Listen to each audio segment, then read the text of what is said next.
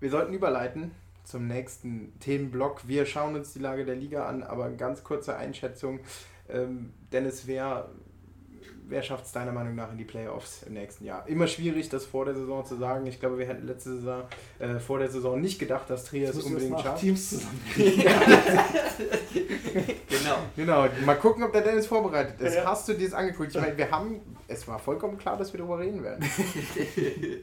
ich fange einfach mal oben an und äh, Christoph ergänzt dann. Oh.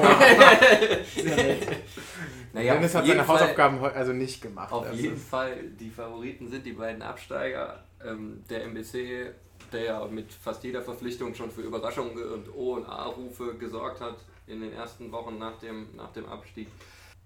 Ja, für Kreilsheim geht dasselbe. Die sind einfach vom Etat in ganz anderen Dimensionen und ähm, werden direkt wieder aufsteigen wollen.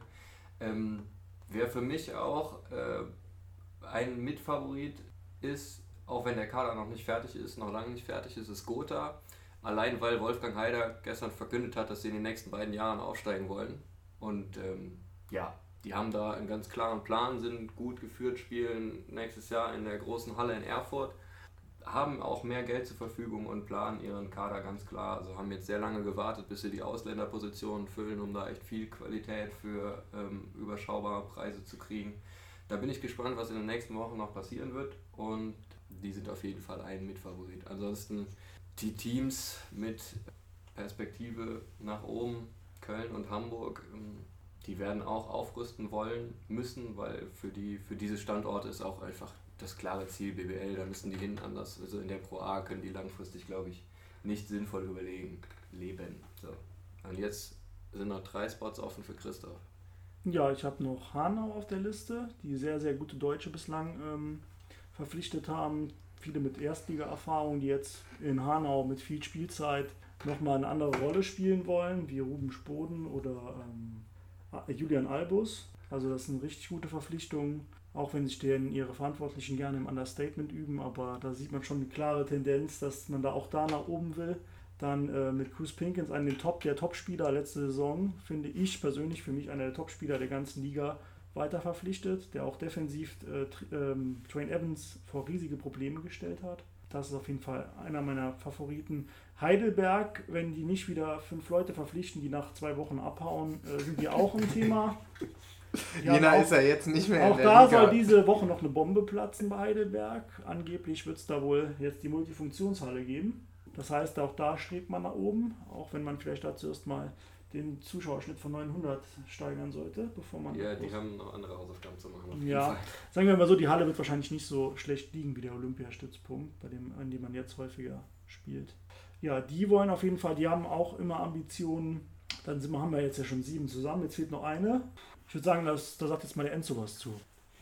Also wir sollten uns definitiv, ähm, definitiv sollten wir mit breiter Brust in die Saison gehen. Ich denke, wir haben letzte Saison gezeigt, was möglich sein kann. Du hast natürlich recht, Dwayne Evans ist weg, äh, der Kader vielleicht nicht äh, so ausdifferenziert wie in der letzten Saison am Ende. Wir müssen sehen, wie, wie das funktioniert, aber ich gehe davon aus, dass es für den achten Platz dann für die Trierer doch reichen könnte. Zumal ich jetzt auch nicht die Mannschaft sehe, ihr habt die genannt, äh, die wichtig sind, außer Chemnitz, die ja immer ein bisschen kratzen dran äh, und ähm, sehe ich jetzt sonst nicht die Mannschaft, die uns da den Platz streitig machen könnte. Kirchheim, aber Kirchheim hat wirklich gute Leute verloren. Ich bin da jetzt nicht so total auf der Höhe, um zu wissen, wen die verpflichtet haben, aber auch das zeigt ja eigentlich schon, man hat es nicht so intensiv mitverfolgt, weil so stark war es dann vielleicht doch nicht.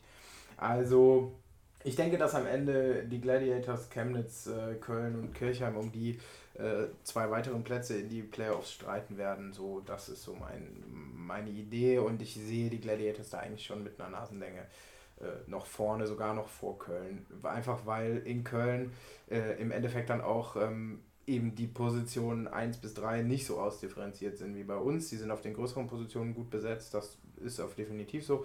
Äh, schöne Grüße übrigens an Andi Wenzel, der dort jetzt nach seinen Verletzungsmiseren ähm, hoffentlich endlich mal eine verletzungsfreie Saison spielen kann, auch wenn er beim Gegner spielt. Meines Erachtens ein toller Typ und hat es jetzt verdient, echt in der Pro A einfach mal eine gute Saison verletzungsfrei spielen zu können. Das sind die Pro A Playoff-Kandidaten, zumindest äh, wenn es nach Supporter geht. Und da ist Trier ja mit dabei. hoffen wir mal, dass es so, so weit kommt. Hoffen wir mal, dass wir am Ende recht behalten werden und dann schauen wir mal, wie weit es geht. In den Playoffs ist alles möglich. Marco Vandenberg hat gesagt, äh, ausgegeben als Ziel in einem Interview, das kürzlich erschienen ist, er will besseren Basketball spielen als letzte Saison. Und das ist natürlich mal ein Anspruch. Mal schauen, ob er das einhalten kann. Äh, letzte Saison hat er ja seine beiden Ziele zu 50% einhalten können. Er hat gesagt, äh, wir wollen am Ende der Saison unseren besten Basketball spielen. Damit hatte er recht. Naja, das wird ambitioniert oder ist ambitioniert, muss man ja so sagen. Das war das, was er jetzt kürzlich rausgegeben hat. Er hat ja auch schon gesagt, wir wollen um den Aufstieg mitspielen. Wir wollen den nächsten Schritt machen. Das auch. Warum nicht? Richtig, nach dem, ja, ja, ja.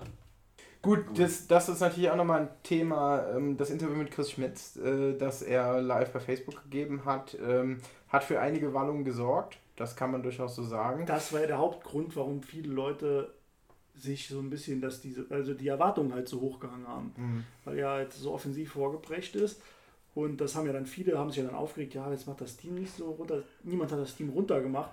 Die Leute sagen nur für das, was, als, was er als Ziel ausgegeben hat, reichen die Verpflichtungen einfach nicht. Und das sehe ich ganz genauso. Das meint auch niemand böse, mhm. sondern warum soll man da mit seiner Meinung äh, hinterm Berg halten, wenn man weiß oder wenn man denkt, dass das einfach nicht reicht, um den nächsten Schritt zu gehen. Zumindest müsste dann sehr, sehr viel zusammenpassen. Sehr, sehr viel. Wir werden es erleben. Ja, wir wollen auch Voraussichtlich, ähm, genau. Er muss sich halt daran messen lassen. Er muss sich daran messen lassen. So wie grundsätzlich jeder sich an dem, was äh, öffentlich gesagt wird, ja. messen lassen muss. Auch wir. Ja. Und wir halten uns ja grundsätzlich nie an das, was wir sagen. Das ist ja so eine Regel, die wir intern aufgestellt haben. Genau. Ähm,